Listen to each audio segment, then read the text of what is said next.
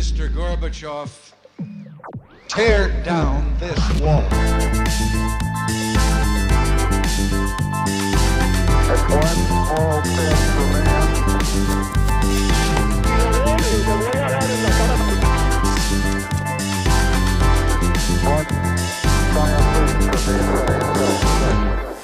Hola, buenos días a todos y bienvenidos a un nuevo programa de Caparchando. Hoy tenemos el lujo de tener como invitado un amigo de la casa, alguien que en mi familia produce amores y odios, pero sin lugar a dudas, y como yo siempre le digo, uno de los pocos colombianos que sabe cuánto pesa una medalla dorada y eso no se lo quita a nadie. Kio Charria, ¿cómo va? ¿Cómo va todo? Torres había una dorada, no, de bronce, pero sí, es de los pocos. Ayer estuve con otro medallista de bronce, con, de bronce, con Oquendo, y sí, son pocos los que sabemos cuánto pesa porque no la hemos ganado una medalla olímpica. Bueno, eh, justo ayer eh, teníamos un programa con el señor Jaime Bermúdez y estábamos hablando, digamos, de en el 2008, cuando hubo ese problema de que, pues, de que Colombia invadió una base y, bueno, un tema al que no vamos a entrar ahorita. Pero, eh, por así decírselo, yo creo que en este país, digamos que no tenemos memoria porque pasan tantas cosas que si uno tiene buena memoria y vive pensando en lo que pasó, se enloquece porque en este país pues siempre pasa de todo, por así decirlo, y pasan cosas pues realmente trágicas. Y digamos, mi generación no sabe el cuento de cómo usted recuperó esa medalla olímpica y pues me gustaría que usted pues empezara por explicar qué fue lo que pasó y cómo fue su experiencia y cómo llegó usted a ser el encargado de, de esta gesta pues a nivel nacional, porque fue como su, su momento de fama, por así decirlo. Ha sido varios. A ver si lo de, lo de el disco duro acá se, se rebosa fácilmente porque día a día nos sorprenden noticias. Entonces, noticias buenas, regulares y malas. Entonces uno acá oye que los, los moteros, yo soy motero, eh, paralizan la capital. O oímos que Catherine Ibargüen es campeona olímpica. Oímos lo que sea. Entonces sí, la memoria se, se desborda, el disco duro no aguanta. Y obviamente, eh, pues al final lo de los temas deportivos lo he dicho siempre, duran lo que duran, 15 días, un año, si somos, si es muy bueno el deportista o el equipo, pero en general dura poco. Y el tema olímpico, pues menos, más eh, el de María Luisa duró poquísimo, aunque para mí duró un año. Mm. El tema de María Luisa fue, digamos que hay, hay una historia que yo te que contar, que es lo que le pasó a María Luisa, y hay otra historia que yo cuento mucho, que es la que me, la que me tocó a mí. No crea que muy poca gente lo sabe porque como todos mis alumnos, y ya llevo 20 años dando clase, todos mis alumnos pasan y el, y el boca oreja eh, sabe, suena y todavía, digamos que a pesar de que esta generación ya no le tocó, pero pero la generación anterior y los hace cinco años, cuatro años, pero por lo menos en la Javeriana y en las facultades de Derecho sí está. Ahora yo le cuento un poco la historia. La historia, empecemos con la de María Luisa. María Luisa, eh, María Luisa es, es, una deportista, una ciclista de pista y corría en los Juegos Olímpicos de Atenas en 3.000 persecución individual.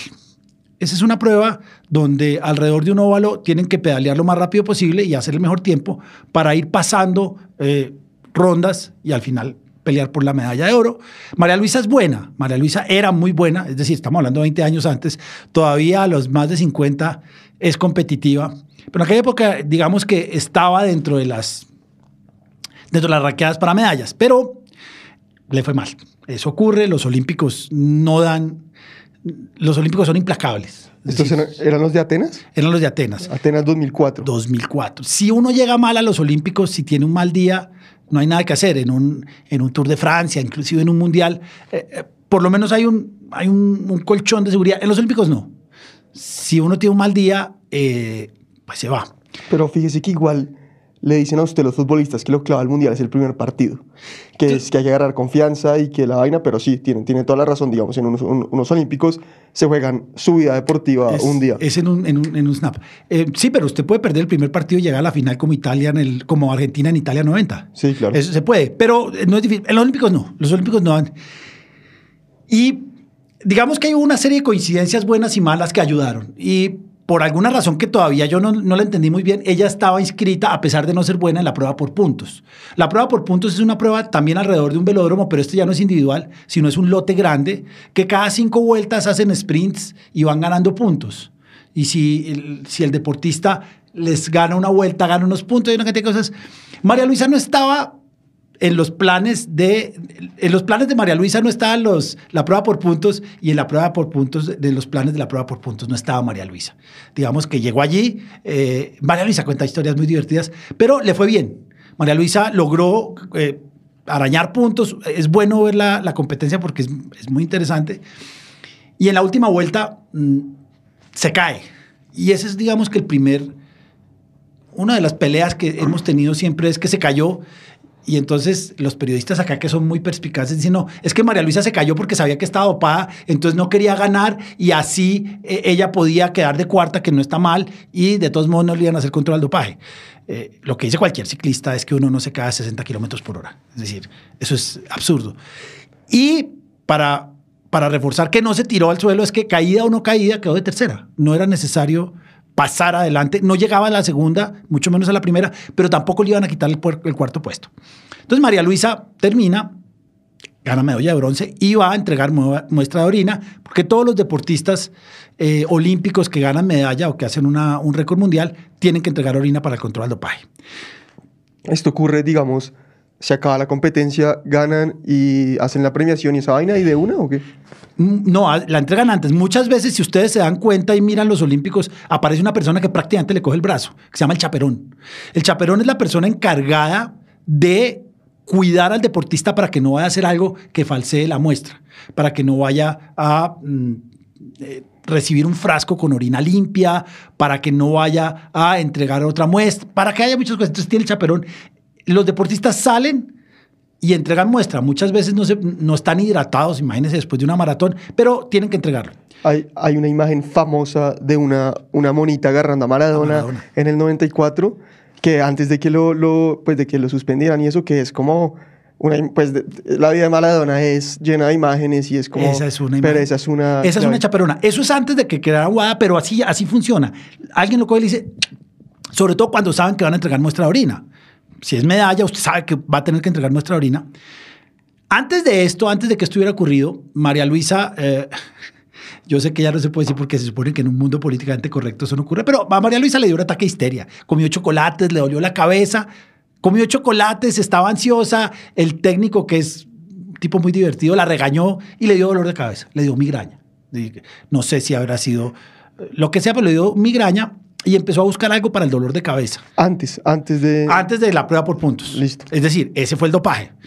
Mm, y no encontró nada. El médico de la competencia no estaba en la Villa Olímpica, entonces fue a la, a, a la clínica de la Villa Olímpica. En la clínica le dijeron acá hay un papel do, eh, firmado por eh, el Comité Olímpico Colombiano donde no le podemos entregar nada y seguía con dolor de cabeza, le dieron algún Dolex y no funcionó.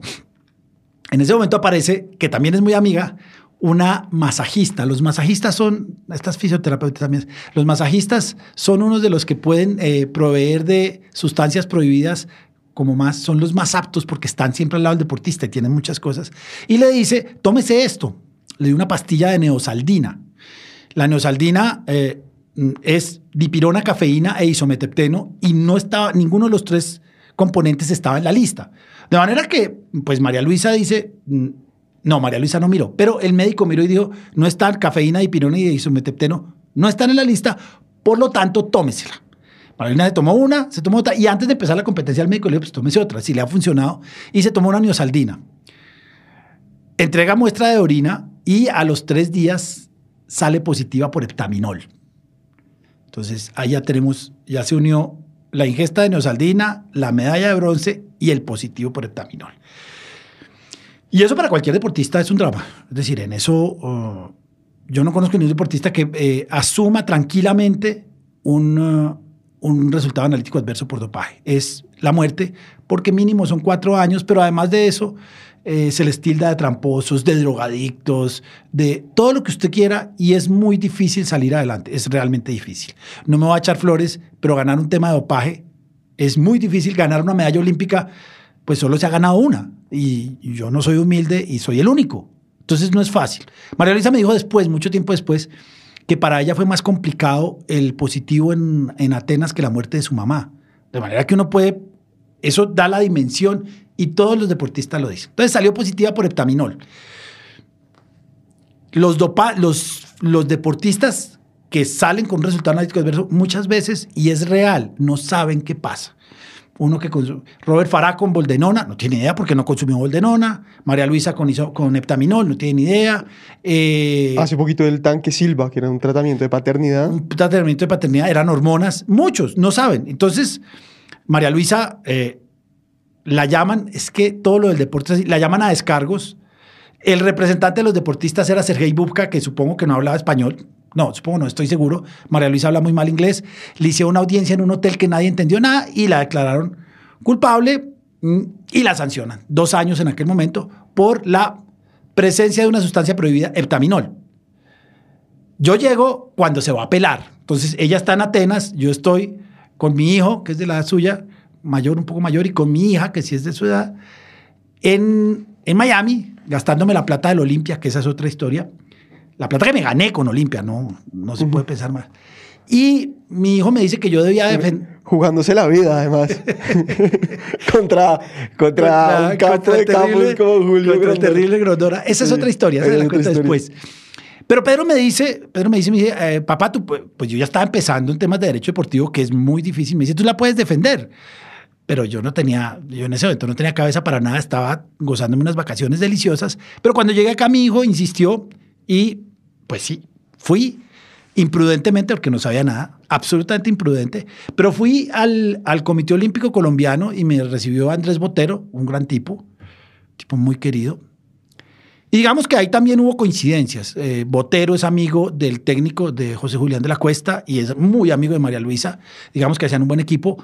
El presidente de la Federación Colombiana de Ciclismo, que era Héctor San Giovanni, también, digamos que, como, como se llama el, el podcast, que parchaban juntos. Eran, y estaba, y había un médico de, de Indeportes Antioquia. y digamos que se formó un buen equipo. Botero me dijo, mira, la verdad, y eso me llama mucho la atención. En Atenas me dijeron que eso era ganable. No sé quién habrá dicho. Pero yo no tengo presupuesto. Yo no le puedo ayudar. Además, y eso ocurre siempre, se supone que el Comité Olímpico no puede ayudar a los deportistas que salen con un resultado analítico adverso. Entonces, lo mejor que pueden hacer es no hacer nada, pero muchas veces atacan. Y me dijo, yo le propongo que usted defienda a María Luisa gratis, pero eh, no, eso, le propongo. Y le, bueno, yo la defiendo gratis, no hay ningún problema. Nunca he tenido esos eh, arranques de deseo de dinero incontenible. Me gusta, pero no voy a ganar mucho finalmente. Y le dije, listo, pero hagamos un trato. Deme avión en primera clase, hotel cinco estrellas y deme un traductor. Y yo hago el resto. Botero hizo caras, pero me dijo, bueno, eh, ese es el trato, me van a matar en el Comité Olímpico. Y abro un paréntesis, todavía hoy en día, cuando llego al Comité Olímpico, me dicen, usted ha sido el único que ha viajado en business, en, en primera clase o en business, no me acuerdo, eh, por cuenta del Comité Olímpico. Yo creo que no, pero bueno. Y empecé. Oye, y antes de que usted se fuera, ¿había como un sentimiento nacional de que vaya y recupere esa medalla o cero? No, no, no, no, nada, Tenía no. el tema olvidado ya. María Luisa, siempre ocurre, cuando gana la medalla, fue de los peores momentos del olimpismo colombiano. Hubo dos medallas de bronce, una levantadora de pesas, no me acuerdo cómo se llama, y María Luisa. Y perdimos una, perdimos el 50% de las medallas. Eh, hay un editorial del tiempo muy duro que dice medalla del oso. Y ataca muy fuerte a María Luisa. No, nada, yo llegué allá. eh, eso, eso podía haber sido bueno. Yo cogí el caso, el caso era muy difícil, tenía varias ventajas. Uno es que no tenía nada que perder. Y es lo que yo le digo a todo el mundo. Si usted no tiene nada que perder, si tiene el no asegurado, apuéstele al sí. Yo no tenía nada que perder, no tenía ni siquiera la posibilidad de coger el caso. Eh, un poco imprudentemente le dije, cuando Botero dijo, no, es que a mí me dijeron que eso, es, que eso era, era recuperable, yo muy imprudentemente le dije, sí, sí, es que yo tengo el caso perfectamente analizado y es recuperable. Yo no sabía nada. Pero, mm, pues yo tenía el no asegurado, el perder la medalla la tenía asegurada e intenté, me la jugué. Mm, Yo no soy jugador, pero me gusta, he hecho póker con amigos, no el, el, actual. Y digamos que fue una apuesta eh, con par J seguramente, pero no tenía nada que perder. Entonces fui a donde María Luisa, me contó la historia. Entonces lo primero que uno le dice a cualquier deportista es, bueno, ¿dónde salió el heptaminol? Y María Luisa dice, y le creo, aunque muchos dicen que no, no tengo ni idea. Le dije, María Luisa, pero ahí hay un heptaminol en, en, en tu muestra de orina y, y estuvo en tu organismo. No sé, no sé. María Luisa llora, lloraba, eh, el técnico y yo la insultábamos, y yo le decía, uno no llora, uno se defiende, el técnico decía lo mismo, pero al final no sabía, y es real. Cuando uno habla de las universidades y todo acá, que nosotros pensamos que la única buena es la de afuera, eh, la Universidad Nacional de Colombia hizo un estudio muy interesante, muchísimo, en la cual logró descubrir que el isometepteno, que sí lo había consumido en la neosaldina, se convierte en heptaminol en el tubo del sacho. Era, es más complicado, pero para un abogado. Y digamos que ese fue el primer paso. Entonces nosotros mandamos ese, informe diciendo no hubo heptaminol en el organismo. Un heptaminol que además no estaba en la lista de sustancias prohibidas, que eso ya es un- una barbaridad. No hubo heptaminol, sino que el isometepteno se convirtió en heptaminol. Entonces ahí la UADA y el Comité Olímpico muy olímpicamente dicen, está bien, no sale positiva por heptaminol, pero como confesó que consumió isometepteno, que tampoco está en la lista, pero que UADA consideraba que era dopante, entonces la vamos a sancionar por isomete- isometepteno. Entonces digamos que ahí yo cojo el caso. Y el caso es muy complicado, eh, pues porque al frente uno tiene gente muy buena del Comité Olímpico, los mejores científicos de WADA, todos los que salieron después en, en Ícaro, eh, como unos perfectos inútiles, y sí que lo son. Y eh, yo estaba solo. Yo no tenía, primero, en aquel momento, 2002, 2003, 2004, nadie sabía nada. Yo era un loquito ahí que estaba intentando vivir del cuento o del fútbol, peor, y que, pues sí, parece que algo de derecho, pero no nos creían. A mí no me creían ni acá ni afuera, mi mamá no me creía.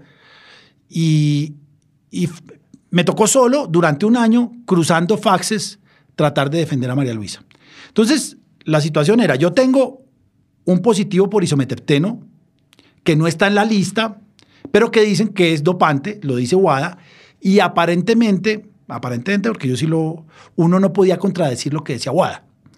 ¿Qué es WADA? WADA es la Agencia Mundial del Dopaje, es una entidad, es la entidad mundial de todos los deportes y de todos los países que maneja el control del dopaje a nivel mundial, es universal. Entonces era muy difícil, había, me acuerdo, un, un bárbaro, Messier Sochi, Marcial Sochi creo que se llamaba, que, y es muy divertido, que no admiten que le lleven la contraria. Todas estas grandes eminencias y todos estos grandes tipos no admiten y no son muy buenos defendiéndose si uno les lleva la contraria. Porque uno le dice, pero ¿por qué va a ser dopante isometepteno si no está en la lista? Y al final acaban diciendo, porque lo digo yo. Y eso, eh, eso es muy de abogados, eso, o, o de, llamémoslo de eminencias. El tipo decía, no, es que sí es dopante. Yo logré, porque soy hablador, logré generar la duda en los, en los tres árbitros que yo decía, pero a ver, es que, y lo que dicen es que es una sustancia similar. Entonces, la primera pregunta que yo hice, que parece que no se hace, es ¿similar a qué? Entonces, Soji y había otro que se llama Rabat, yo hablo buen francés, Rabat decía, sí, pero es que es similar. Entonces, los, los, los, los, los árbitros, los tres del árbitro decían, pero ¿similar a qué? Entonces él decía, y el abogado de ellos, que era un, ahorita le cuento, un, mal bicho, decía, no, no, no, es que a Wada no se le puede contradecir cuando dice que una sustancia es dopante. Entonces, no se le puede contradecir si está en la lista. Pero esta no estaba en la lista. Entonces yo le decía, pero ¿similar a qué? Y me dice, muy orondamente, yo cada vez que me acuerdo, puteo, no, es similar a la adrenalina. Y yo dije, no, no, un momentico, pues adrenalina producimos todos y tengo entendido que no está en la lista. Pero Sí. esta, esta conversación es donde, ¿de dónde se dio. Esta esto? conversación se lleva a cabo en un tribunal arbitral con sede en Laus- Lausana, Suiza, con María Luisa Calle al lado, que lloraba y escribía en una hoja, todavía la tengo por ahí, Dios te necesito, Dios te necesito. Ella hacía planas. Y yo en esta pelea y miraba a la mona y María Luisa escribía y lloraba. Entonces era, a ver, se supone que son audiencias muy pilas, con tipos de corbata, con abogados muy serios, muy buenos. Yo en aquella época todavía me ponía corbata y las tenía bonitas, pero eh, no me iba a dejar, no iba a dejar que a mi defendida se la llevara ese tipo de cosas. No es que usted aguada no le puede contradecir. Yo decía, no, no, pero es que a mí no me pueden sancionar. Primero me cambian la sustancia, después me dicen que no es presencia, sino uso, y después me dicen que es que no, es, no está en la lista, sino que es similar. Entonces yo empiezo a preguntar, claro, con, la audiencia era muy jodida, porque el abogado del Comité Olímpico es un tipo, un mal bicho, un gran abogado comercialista que se llama Jean Paul Son, que los abogados pilos, eh, Cárdenas y todos con acá, no pueden creer que yo le haya ganado a Jean Paulson, y pues sí, le gané. Y Jean Paulson tenía un equipo por ahí de siete tipos jóvenes, de unos 24, 25 años, que cada uno manejaba un tema. Y estaba yo solo, compadre. Es que era, era muy difícil. Yo solo con mi francés precario, con mi inglés precario, con mi español precario. Los árbitros eran un alemán, un inglés y un español. Ah, y, y una traductora. ¿Y cómo ganó? Ya lo voy contando. Entonces era yo solo. Yo además tengo una, una bonita maña, es que yo me voy expandiendo. Entonces yo saco papeles y saco el teléfono y voy poniendo y voy caminando y yo soy muy inquieto. Y tenía una traductora que se llamaba Maras Fredo, que me encantaría volverla a ver en la vida. Y ella me ayudó mucho. Entonces, eh, el primer tema de, el, del isometepteno es que era similar a qué. Entonces yo le dije, dígame a qué es similar. Y me dijo, no, es similar a la adrenalina. Y hay algún árbitro, no me acuerdo cuál, dijo, no, momentico, tiene que ser similar a una sustancia que esté en la lista de sustancias prohibidas.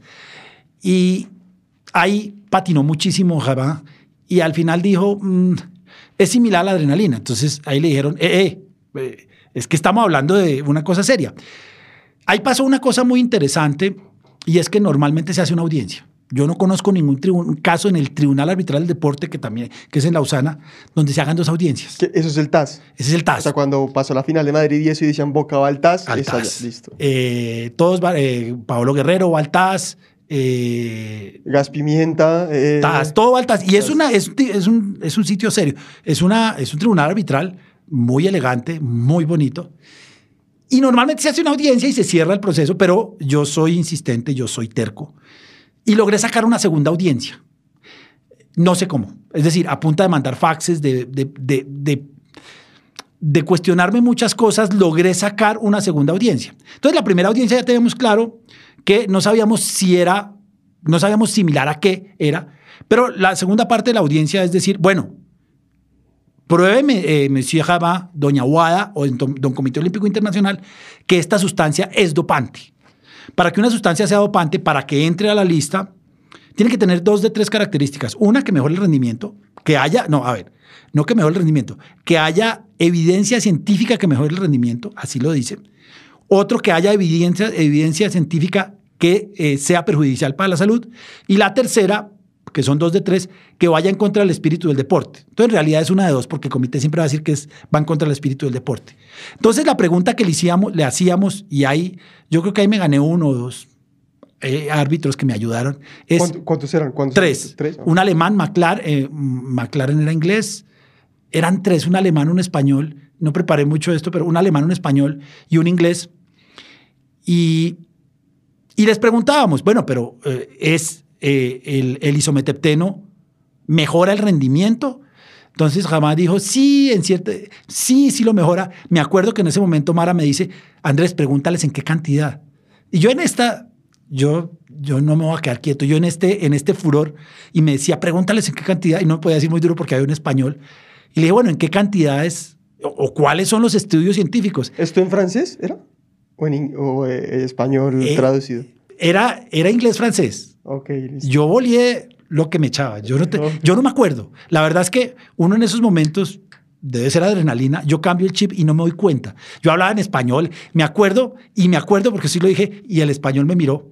Le dijimos, bueno, eh, es mejor el rendimiento y dijo, hay unos estudios por allá en los ochentas que en determinadas cantidades en ratas mejora el rendimiento, mejora el rendimiento o, o la salud. Y ahí yo dije, no, no me jodas. Me acuerdo y el, el español me miró y se rió. Le dije, no, no, ¿en qué cantidades? Y, y después volvimos a hacer la misma pregunta si era perjudicial para la salud. Y dijo lo mismo, me acuerdo, no me acuerdo cuál lo dije, pero yo me acuerdo que no me jodas. Y eh, digamos que hubo una muy buena discusión al respecto. Otras discusiones también hubo sobre sustancias similares, sobre la lista, pero al final dijimos, bueno, pero si el isometepteno, no sabemos a qué sustancia se parece, porque es similar, pero no nos dijo a cuál, a la adrenalina. Y después no logró WADA, que son tipos, son científicos pilos, decir, es que el isometepteno mejora el rendimiento. Hay evidencia científica, hay evidencia científica o hay evidencia científica que sea perjudicial para la salud porque decía que sí, que en ciertas cantidades en ratas generaba tumores. Y al final, pues la tercera que va en contra del espíritu del deporte no nos importaba porque tenía que probar una de dos y no probó ninguna. Eh, cuando se acaba la audiencia, ahí sí todo el mundo me dice, bueno, muchas gracias, no va a haber más audiencias. Eh, y esperamos al fallo. Hubo dos o tres cosas que a mí me, llenan de orgullo todavía, a mí, ni a los abogados colombianos, ni a Colombia, ni a nada. Eh, los, los asistentes de, de Jean Paul son, que el tipo es un mal bicho, por no hablar más feo. María Luisa dice que si lo veo y le araña la cara, me dicen, primero me piden disculpas porque era un patán, es el abogado de los pilotos de Fórmula 1, así que tiene derecho a ser patán. Y me atacó muy duro, muy, muy fuerte. Y entonces me pidieron disculpas. Y uno de los, el árbitro español me dijo, mire, no entiendo para qué trajo traductor. Si yo, era un alemán, un inglés y un, y, y un español. Me dijo, yo estoy seguro que dos de los tres árbitros no hablan tan buen inglés como usted. Le dije, no, yo no hablo bien inglés. Me dijo, ¿usted se vio? Le dije, "Mm, pues yo me tengo que defender. Me dijo, no era necesario, pero me dijo un gran homenaje al idioma español. Todavía en ese momento el, el- Tribunal Arbitral del Deporte no tenía como, como lengua eh, a utilizar el español, entonces utilicé el traductor. Eso fue lo primero. Lo segundo, los, los asistentes de, de Jean Paulson me pidieron disculpas, pues no pasa nada. Jean Paulson dijo, ojalá lo pudiera ver hoy. Bueno, doctor Charra, muy buena su defensa, Monsieur Charria, doctor no, muy buena su defensa, pero ya he ganado 95 casos de, de dopaje, pues este será otro. Y yo le dije, y el tipo me cambió la cara. Le digo, "Va- vamos a quedar 96-1 porque este lo gano yo. Yo ya estaba, tenía buena confianza. Y, Pero sabía que el caso se ganaba cuando le dijo no, eso. yo que nunca, nunca, uno nunca sabe y la audiencia es... Y yo le dije y el tipo se puso muy, hizo muy mala cara. Y alguno de los árbitros me dijo que era interesante saber que, que yo era un buen abogado y que siendo colombiano, y yo no los critico porque Colombia es muy periférica, yo cada vez me doy más cuenta que nosotros estamos muy lejos de la civilización, no por lo que está pasando hoy, es que para los europeos y los gringos Colombia es lo mismo que Burundi sin menospreciar a Burundi ni a Colombia. Yo les dije que sí, que hay mucha gente muy buena, pero que además ustedes tenían, ellos tenían una ventaja. Ellos, París, Lausana, en un tren de alta velocidad es una hora. Yo tenía que hacer mi casa, Aeropuerto del Dorado, que en el tráfico de Bogotá es una hora. Dorado, Madrid, 12 horas. Madrid, Laus- eh, Ginebra, porque en Lausana no hay aeropuerto, hora y media. Lausana, eh, Ginebra, Lausana en tren. Y después Lausana, hotel. Es que yo me, me demoraba 36 horas en llegar, mientras que ellos se demoraban una. Uno llegaba mal dormido, uno no sabe qué día es. Pero que aún así hay muy buenos abogados. Y, y nos despedimos. Se demoró un buen, buen tiempo, hasta octubre. ¿Cuánto, ¿Cuánto fue? O sea, esto fue... El proceso total fue un año. Un año. Eso fue uno de los temas que hablamos allí, de que yo les decía que, pues que por favor sacaran el fallo rápido. Y salió un día muy especial para mí, no por bien, porque salió el día que mi mamá se murió. Entonces fue jodido. Fue jodido porque yo llegué a la oficina a, a mirar los papeles. Mi mamá se había muerto la noche anterior. Esto lo he contado muchas veces, de dar podcast casi calcados, pero y empezó a llegar el fax. Antes llegaba por fax. A ustedes les toca correo electrónico, que todo es más rápido, pero el fax baja muy despacio. Y empezó a llegar, me acuerdo que me llamó una, no sé si todavía esté, una española en el Tasmin, me decía, Charri, eh, señor Charria, sí, Charría, sí, eh, le voy a mandar el fallo Calle Williams. Y yo le dije, ¿cómo me fue? Y se rió y me dijo, véalo. Y manda la primera hoja, eran 27 hojas, manda la primera muy despacio. Eso se, demovió, se debió demorar por ahí 54 minutos, yo creo que son dos minutos por página. Entonces yo me fui a tomar un café. Me fui a un café que hay al lado muy rico, me fui a tomar un café. Y cuando volví, estaba el dueño de la oficina mirando y me acuerdo que me dice, Andrés, te acabas de ganar una medalla. Yo no lo podía creer. Le dije, ¿cómo así?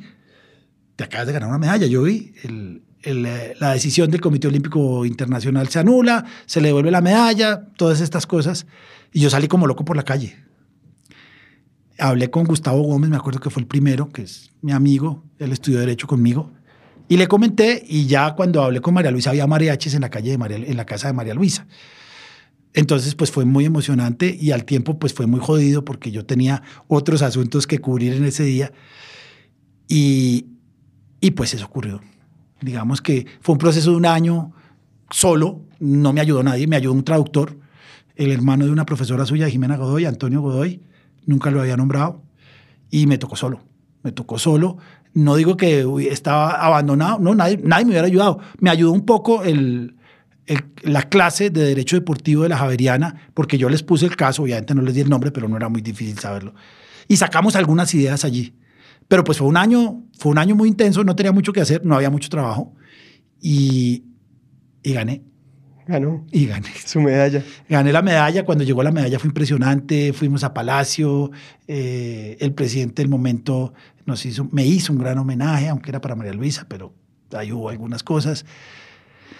Yo pensé que iba a haber más, mejor repercusión a nivel profesional. Yo creo que no lo, no lo supe manejar bien y no, no han salido mucho. Sí, sí, todavía sigo comiendo de María Luisa, pero, pero pues fallé en temas de redes sociales y sigo fallando y en temas de divulgación. Muchas veces le llega a un deportista diciendo, si yo hubiera sabido que usted existía, pues lo hubiera llamado y ya están condenados, ya están sancionados. Es muy difícil, pero fue una experiencia maravillosa. Oye, y digamos que ahorita, pues por temas de duración creo que no vamos a alcanzar, pero, pero cuando uno oye sus otras historias, que creo que tocará dejarlo para otro podcast, la de Olimpia y la de María Luisa, usted siempre fue como, como completamente inconsciente para las cosas, como completamente, digamos, se inventó casi una rama del derecho y ¿cuál es el consejo para, pues, para alguien como, como los jóvenes que estamos incursionando en nuevas cosas y eso? Es que ser como inconsciente, pero con conciencia siempre. Mire, ser inconsciente no es, yo no era inconsciente. Lo que pasa es que uno tiene que medir el riesgo. Y eso se lo dicen, si usted trabaja en finanzas, le dicen, tiene que medir el riesgo. Okay. El riesgo en el caso de María Luisa era mínimo. Primero, no me pagaban. Entonces no puedo decir, bueno, es que me pagaron mucho y metí las patas. No. Segundo, nadie se le medió. Nadie se le medía porque eh, la historia era que es que el, el, entrenador era un bandido, entonces que el entrenador la dopó. Yo no conocía al entrenador y hoy en día es buen amigo. Y tercero, si yo perdía no pasaba nada. Mientras que si ganaba, ganaba y era el único. Entonces el riesgo era... Y además pues el sueño de todos los que son de la edad de ustedes es viajar en primera clase, ir a hoteles cinco estrellas y trabajar fuera del país. Y yo lo estaba cumpliendo, yo lo estaba logrando. Yo lo estaba logrando con mi trabajo. Y se lo gozó. Pues yo, sigo, yo sigo disfrutando mucho. Yo era un hombre absolutamente feliz. Eh, pues hablo francés, entonces Suiza es hartísimo, pero digamos que estaba, y cada vez voy más, me siento más en mi casa, porque he ido muchas veces. Entonces el riesgo estaba medido, el, el, el, el no estaba asegurado, el fallo uh, adverso estaba asegurado, el, que me dijeran es un imbécil que estaba asegurado, pero había esa pequeña posibilidad de el sí. Y yo se lo digo a todos los estudiantes, eh, oiga, es que hay un puesto que hay, están ofreciendo un puesto en Microsoft de vicepresidente financiero y yo eh, cumplo con los requisitos pues llame. Me dice, no, ¿y qué tal que me digan que no? No, no, es que él no se lo tiene, usted tiene el no asegurado. Usted tiene, no, no pasa nada. Si le dicen, chino pendejo, acá usted tiene 22 años y le faltan tres idiomas y dos maestrías, bueno, pero lo intentó. Lo que es interesante que sí está ahí. Con Olimpia fue todavía, fue más, fue más rimbombástico, digo yo, porque le escribí a un webmaster porque Olimpia no existía en internet y porque con un socio que sabe muchísimo, que me enseñó muchísimo, decidimos apostarle a demandar a FIFA y por eso después Grondona tuvo el buen gusto de eh, anunciarme que mis hijos iban a morir de hambre. Yo creo que lo que uno tiene que hacer, uno tiene que medir el riesgo, pero, y lo podemos hacer en cualquier, eh, en cualquier actividad humana casi. Uno, una mujer bonita, tiene el no asegurado para lo que sea. Sí. Tiene el no asegurado para lo que sea. Pero usted la saluda y de pronto, hablando yo soy, bueno, soy muy buen hablador, la convence de algo. No sé si de que le invite un trago o de que vayan a cine o lo que usted quiera. Lo mismo pasa en un trabajo, lo mismo pasa en un tema difícil. En un parcial oral, pues usted tiene el, el 2-5 asegurado. Juéguela. Yo tengo, y lo he dicho siempre, y me lo han sacado en Twitter y en la Javeriana andan diciendo, es que uno tiene que inventar. Uno tiene que inventar. Yo inventando me gané una medalla. ¿Por qué no inventan? Claro, es más fácil seguir hablando del mutuo con intereses y la liquidación final de cesantías, pero hay otras cosas. Está el derecho deportivo y está el derecho del arte, derecho y moda, derecho y género. ¿Usted sabe lo que se está ganando el bárbaro que se inventó que los perros tienen derechos? ¿Usted ha visto la cantidad de veterinarias que hay? Ahora la cantidad de abogados que van a salir eh, defendiendo perros, porque yo la, la última vez leí que antes en los procesos de divorcio eh, el juez decía con quién se quedaba el perro, es decir, a quién le tocaba el perro. Ahora el juez de divorcios eh, regula las visitas del perro. Eso es una barbaridad. Sí, pero, pero alguien inventó. Pero alguien sea, se inventó eso. Y, Sí. y el tipo que, y ahora, es decir, hace, estoy hablando hace 10 años, había tres veterinarias en Bogotá. Hoy en día hay 500 mil. Entonces, hay que intentar hacer cosas nuevas. Claro, si uno tiene un papá, un tío o una oficina que ya le dio trabajo en financiero, en corporativo, en eh, lo que usted quiera, pues siga ahí. Pero existe la otra forma de, ganarse la vida. Yo no tengo la plata que la gente cree que tiene, pero tengo tiempo y he sido un hombre feliz. Aparte de una cantidad de problemas familiares que he tenido, pero la verdad, montarme, cada vez que me monto en un avión, sobre todo cuando es a Europa en primera clase, y, y me doy cuenta que me están pagando por hacer lo que me gusta y lo que sé hacerlo bien, pues eso no tiene precio. ¿Y sabe cuánto pesa una medalla? Y sé cuánto pesa una medalla. Y, y en la última le cuento, después hablamos de otras. Un día el presidente de la Olimpia, el fútbol tiene mucho de, de damas de compañía, y me dice el presidente de la Olimpia, Charría, le mandé la más linda para que duerma con usted. Después le cuento cómo el presidente de la Olimpia y dije, uy, muchas gracias, Presi, y me fui al hotel. Cuando llegué al hotel había unas seis o siete personas al lado de mi habitación. Y yo dije, mierda, ¿qué es esto? Y abrí y estaba la Copa Libertadores. Uy, Dos noches dormí con la Copa Libertadores. la, La ganada, la ganada, la que ganó el Olimpia en el 2002. Entonces, yo no lo podía creer. Obviamente, toda la gente del hotel me pidió el favor que si podían entrar con los hijos a tomarse fotos. Y yo dije, pues el, el- yo soy amigo de la gente. El recepcionista me dijo, Oscar, me acuerdo, un argentino, si no se me pierde me dijo, doctor Charría, pierda cuidado.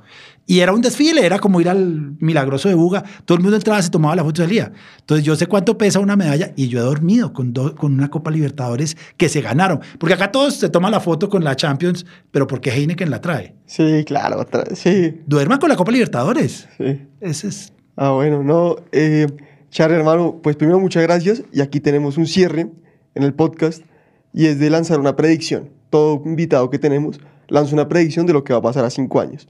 Entonces quiero que usted, que es un man que maneja el mundo del deporte, lance la predicción que a usted se le ocurra que va a ocurrir para que usted en cinco años venga y discutimos qué tan acertada estuvo y tenga un incentivo para venga aquí a defender o a justificar por qué estuvo mal. Yo le digo que en cinco años Colombia va a ser potencia en béisbol en grandes ligas americanas. Listo. Cerramos con eso. Muchísimas gracias. Igualmente. Mr. Gorbachev, tear down this